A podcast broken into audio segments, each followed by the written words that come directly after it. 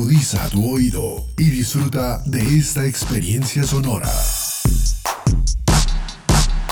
Este es un podcast Radio Unal. de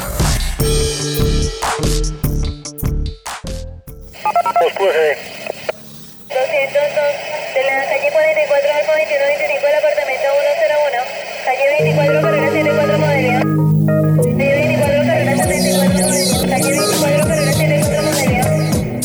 Relatos de gobierno urbano. Relatos de gobierno urbano. La ciudad contada por sus protagonistas. Flores y calle 72.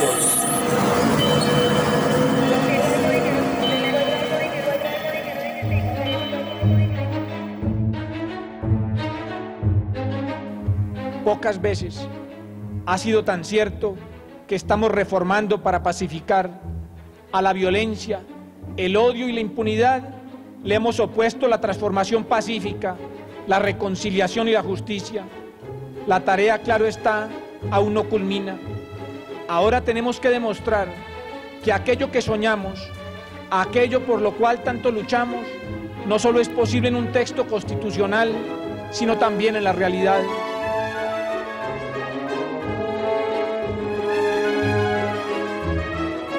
En el 2021 se cumplieron 200 años de la Constitución de Cúcuta y 30 años de la Constitución de 1991. Ambos textos establecen las bases actuales del ordenamiento territorial y la descentralización.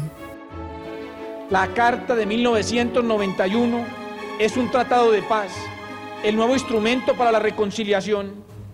Miremos hacia el futuro. La Constitución de 1991 nos ha volcado a una nueva situación.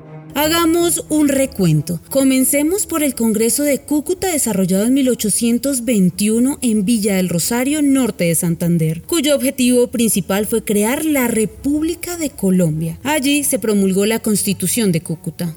La guerra de independencia es un proceso que se inicia prácticamente en 1810 y va a concluir en 1824. En 1819, el 7 de agosto, como todos sabemos, se consolida la independencia de la Nueva Granada y al año siguiente todavía estaban en las guerras en el resto del el continente hispanoamericano. Esto va a exigir el establecimiento de una base constitucional para la legalidad de los nacientes estados y eso es lo que se realiza en Cúcuta en 1821. 30 de agosto de ese año se aprueba esta constitución de la República de Colombia que incluía a la Nueva Granada, que desde ese momento se va a llamar Cundinamarca, a Venezuela, que recién se estaba independizando con la batalla de Carabobo, y todavía aún bajo el dominio español, eh, Quito que va a tener el nombre de Ecuador más tarde. Razón por la cual la Constitución de Cúcuta es la carta fundamental con la cual se establece el sistema político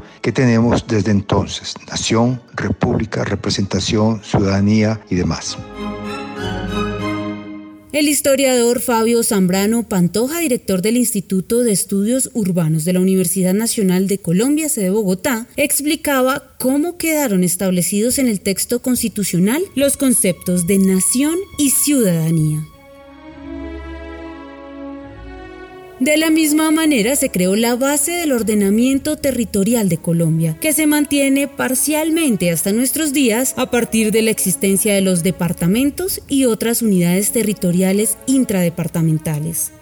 Con la Constitución de Cúcuta se establece el sistema de ordenamiento territorial, el modelo de ordenamiento territorial que va a imperar durante 200 años. La nación como el gran recipiente que en ese momento estaba conformado por tres departamentos, Venezuela, Cundinamarca y Quito. Esos departamentos a su vez estaban divididos en provincias y cantones y los cantones en parroquias que más, más tarde van a ser llamadas municipios. Razón por la cual el ordenamiento territorial que tenemos hoy en día nace con la Constitución de la la Vía El Rosario de Cúcuta, aprobada el 30 de agosto de 1821. Las unidades macro, nación, meso o intermedias, los departamentos, y micro, los cantones y las parroquias se establecen en ese momento, hasta el día de hoy.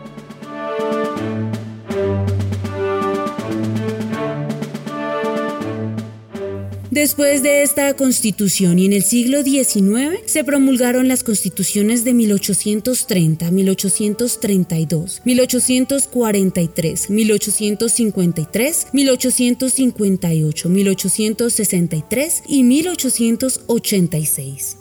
Algunos de los temas abordados en ellas fueron el centralismo, el federalismo, la división del territorio y los derechos y libertades de los ciudadanos. Para la constitucionalista Bernardita Pérez, profesora de la Universidad de Antioquia, el ordenamiento territorial fue un elemento común en todos los textos.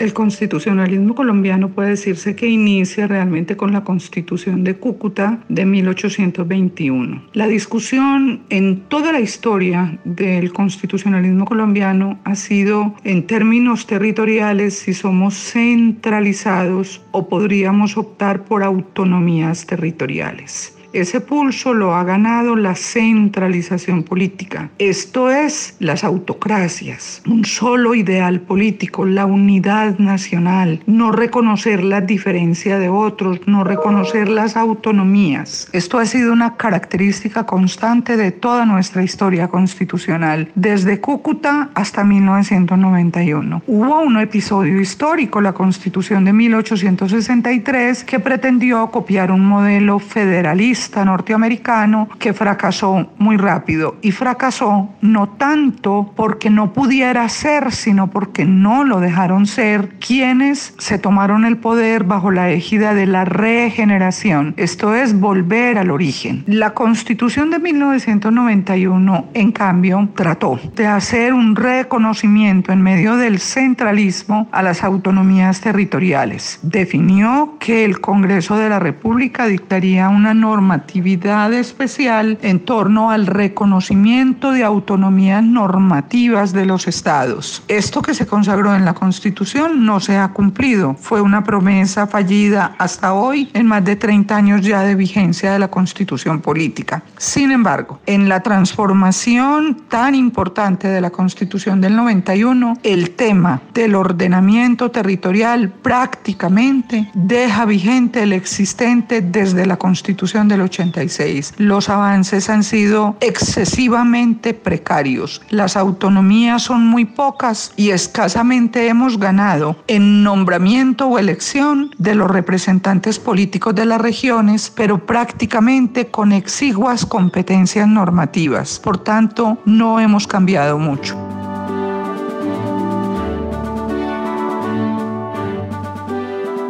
Con algunas reformas a la Constitución de 1886 pasaron más de 100 años hasta tener una nueva.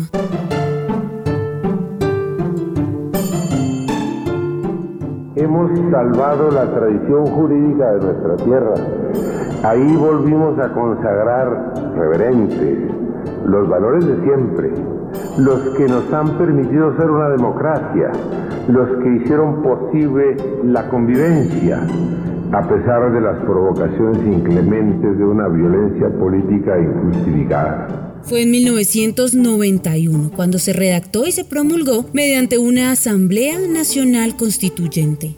Allí se elevaron a rango constitucional, entre otros, los principios de la función social y ecológica de la propiedad, la posibilidad de recuperar las plusvalías generadas por acciones urbanísticas y la asignación de la regulación de los usos del suelo a los municipios. La Constitución Política de Colombia de 1991 sin duda representa una transformación muy importante en el país en relación con la profundización de los procesos de descentralización política fiscal y administrativa y del el traspaso de competencias a los municipios que los convierte en la célula principal del ordenamiento político administrativo del país y les asigna un conjunto de competencias, funciones y atribuciones importantes, una de ellas la de la regulación de usos del suelo. Y ligado a ello está la elevación a rango constitucional de los principios de la función social y ecológica de la propiedad, la prevalencia del interés general sobre el particular y la distribución equitativa de las cargas y los beneficios. Respecto de estos tres principios es importante decir que la función social y ecológica de la propiedad como principio constitucional es la base fundamental para la regulación de los usos del suelo, la protección de los recursos y valores ambientales y la generación de espacio público e infraestructuras públicas. Sin duda, entonces, este principio ha sido muy importante y se ha expresado a partir de la Constitución en un conjunto de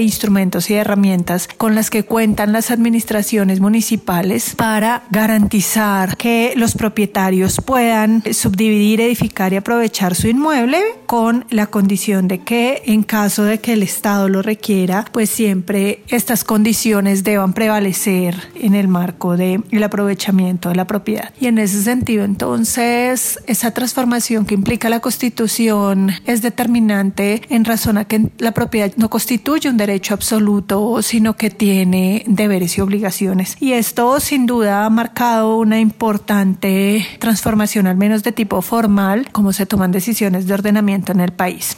La profesora Jensi Contreras Ortiz, coordinadora del Observatorio de Gobierno Urbano del Instituto de Estudios Urbanos de la Universidad Nacional de Colombia, plantea otro elemento muy importante derivado del principio de igualdad consagrado en la Constitución y que dio lugar posteriormente a que se estableciera legalmente el principio de distribución de cargas y beneficios. Y finalmente la distribución equitativa de cargas y beneficios incorpora formalmente un conjunto de herramientas que permiten que como producto del ordenamiento territorial, así como se generan beneficios a los particulares, pues estos también puedan ser distribuidos con toda la sociedad y para lo cual el propietario debe ser asumir las cargas equivalentes a esos beneficios. En ese sentido, en términos de desarrollo urbano, estos tres principios han garantizado la implementación y el desarrollo de un conjunto de instrumentos como son los planes de ordenamiento territorial y todos los instrumentos que de ellos se desprenden, que en todo caso marcan unos avances de tipo formal que hay que reconocer en el marco de las transformaciones constitucionales. Por supuesto, hay muchos retos en la materia, fundamentalmente asociados al alcance de la descentralización política, fiscal y administrativa del país y que debemos atender en el marco de los procesos de aprendizaje institucional de capacidades institucionales de los municipios para garantizar la reducción de las desigualdades e inequidades territoriales que ello podría generar en el marco de los procesos de ordenamiento territorial y de desarrollo territorial en el país. Para la profesora Contreras, en la Constitución del 91 se dio el traspaso de competencias y recursos a los municipios en el marco de la descentralización política, fiscal y administrativa.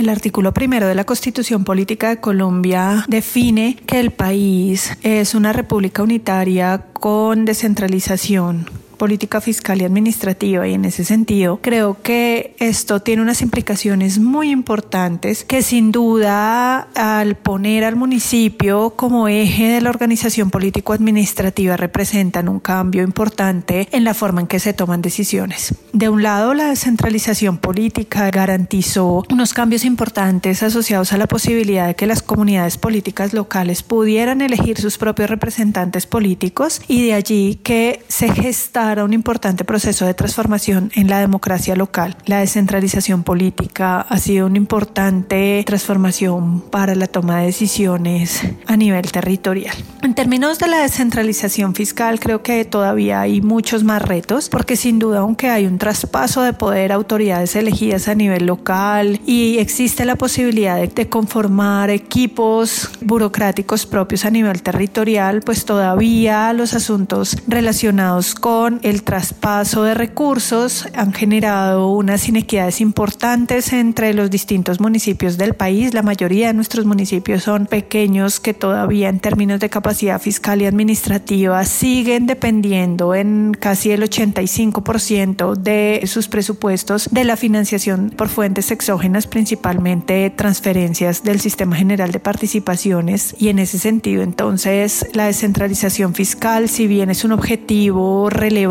y de fondo en el marco del traspaso de poder, del traspaso de competencias, funciones y atribuciones a los municipios, todavía tiene unos retos muy importantes para lograr fortalecer a nivel territorial a los municipios.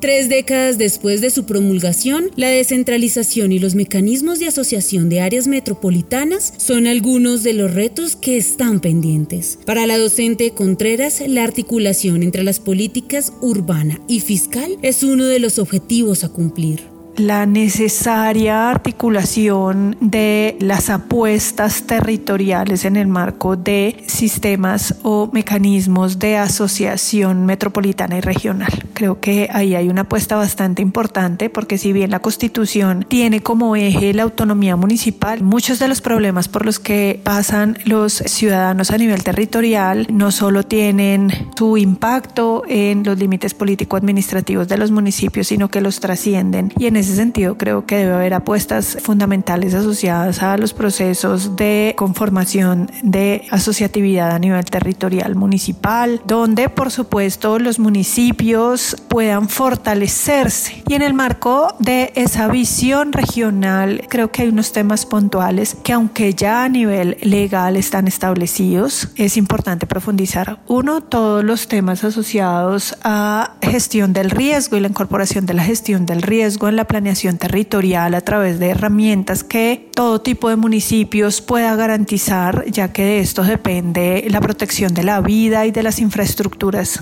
en los municipios y en los territorios. Otros temas que son desafíos, como los asuntos ambientales, de protección a la estructura ecológica y de todo lo que ella representa a nivel territorial, pues son de los retos que no solamente implican el ejercicio de la autonomía municipal, sino de esa visión regional. También la descentralización fiscal tiene una importante relación entre la política urbana y la política fiscal, el fortalecimiento de los instrumentos, los mecanismos y los esquemas para garantizar el fortalecimiento fiscal de los municipios y de las apuestas territoriales que hoy se evidencian en términos de movilidad, en términos de infraestructuras, de equipamientos, pues requiere de importantes esfuerzos de implementación, garantizando que los municipios se vuelvan fuertes a nivel fiscal y puedan articular la política urbana con la política fiscal a través de dichos instrumentos. Todo lo relacionado con la posibilidad de fortalecer y actualizar los catastros municipales, garantizar la implementación de los instrumentos de captura de valor y garantizar el cumplimiento de los principios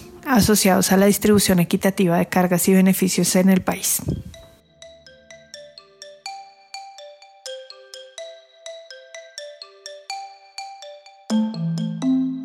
Se conmemoró el bicentenario de la Constitución de Cúcuta y aún el país mantiene la misma división del territorio. Cada carta ha aportado al desarrollo y consolidación de la nación y con la Constitución del 91 a una visión más pluralista con énfasis en el valor de los municipios. Los presidentes, en representación del pueblo, proclamamos la nueva Constitución de Colombia en un contexto de metropolización y regionalización de facto que se refleja en la presencia de un conjunto importante de áreas metropolitanas y realidades supramunicipales, surge hoy la pregunta sobre la vigencia del modelo municipalista de la Constitución de 1991. Vale la pena preguntarse, después de 30 años de nuestro modelo de descentralización, qué retos enfrentamos y si contamos con las herramientas constitucionales suficientes para abordarlos.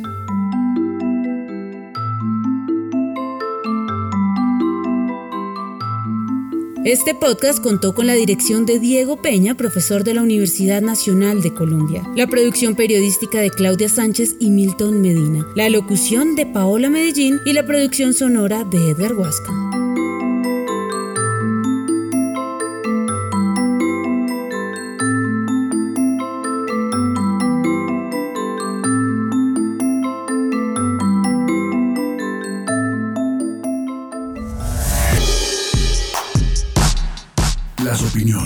Aquí expresadas son de entera responsabilidad de sus autores y solo comprometen a los realizadores de este podcast. No representan necesariamente el pensamiento de Radio Unal ni la posición oficial de la universidad. Este y otros podcasts en nuestro sitio web podcast.unradio.unal.edu.co. Universidad Nacional de Colombia, proyecto cultural, científico y colectivo de nación.